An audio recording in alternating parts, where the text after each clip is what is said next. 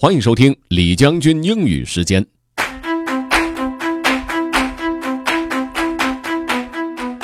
各位好，今天呢，我们和大家一起来聊聊一个小动物，呃，不是小动物，是小昆虫。这小昆虫呢，平时让人看见就觉得非常的面目可憎，但是其实它可以发挥很大的作用，是什么呢？就是蟑螂。究竟蟑螂能带来什么样的好处？Let's get started. China Exploring the Many Benefits of Cockroaches by Ashley Thompson. Every day, around 50 tons of food waste arrives at a factory outside of Jinan, China. That is equal to the weight of seven adult elephants. Once it arrives, the food waste go through pipes and into individual cells made of wood. There, about 1 billion cockroaches wait to feed. People usually see these insects as dirty pests, but in China, they are seen for their environmental and economic value. Ever growing Chinese cities like Jinan are creating more food waste than they have room for in landfills. Cockroaches are not only able to get rid of food waste, they can become healthy food for farm animals. The insect's remains are even said to offer cures for stomach problems and other health issues in humans. Liu Yusheng is president of Shandong Insect Industry Association. Liu calls cockroaches a biotechnological pathway for turning kitchen waste into something useful. The food waste arrives at Jinan factory before the sun rises. Shandong Qiaobin Agricultural Technology Company operates the factory.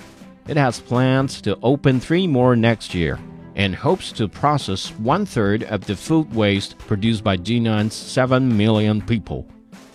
A recent spread of African swine fever led China to ban the use of food waste as food for pigs.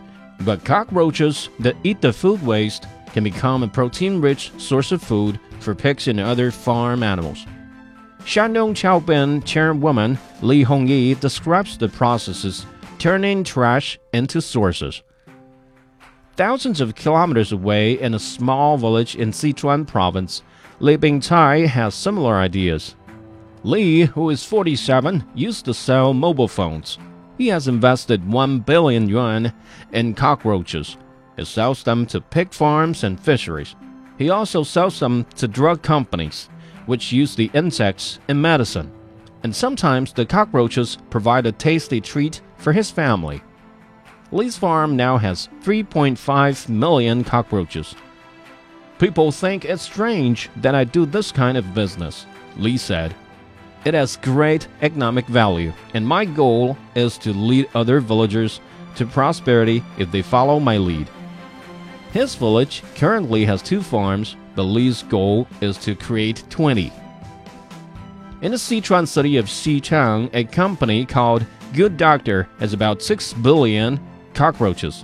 It claims it is the biggest cockroach farm in the world and uses artificial intelligence, or AI, to both control and grow its roach population. Cockroaches live for about six months. Once they die, the insects are treated with steam.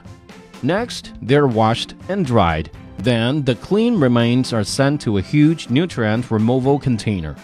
The extracts are then used in medicines that Good Doctor produces. Wen Jianguo oversees the Good Doctor Cockroach Center.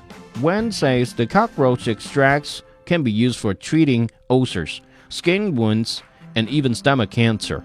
Chinese researchers are also looking into using cockroach extracts in face treatments and hair loss products. The South China Morning Post recently reported that about 40 million people in China use Good Doctor's cockroach extract to treat stomach problems and other sicknesses. The company sells to 4,000 hospitals around the country.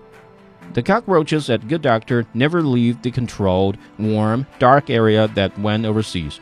But could the farm's 6 billion insects ever escape? Wen admits a mass escape would make for a good disaster movie, but he has taken steps to prevent that from ever happening. We have a moat filled with water and fish, Wen said, If the cockroaches escape, they will fall into the moat and the fish will eat them all. Reuters reported the story. Ashley Thompson adapted for VOA Learning English. Katie Weaver was the editor. 就这么一个小小的，呃，让人心生厌恶的昆虫啊，居然可以给我们的生活带来这么大的改变，确实是让人意想不到。如果你想回听本期节目，可以关注重庆之声的微信公众号“重庆之声”，点击品牌进入李将军英语时间就可以了。另外呢，还可以在喜马拉雅 FM 上搜索“李将军”，就可以找着我了。OK，that's all for today. Thanks for listening. This is Generally 李将军。下期节目见。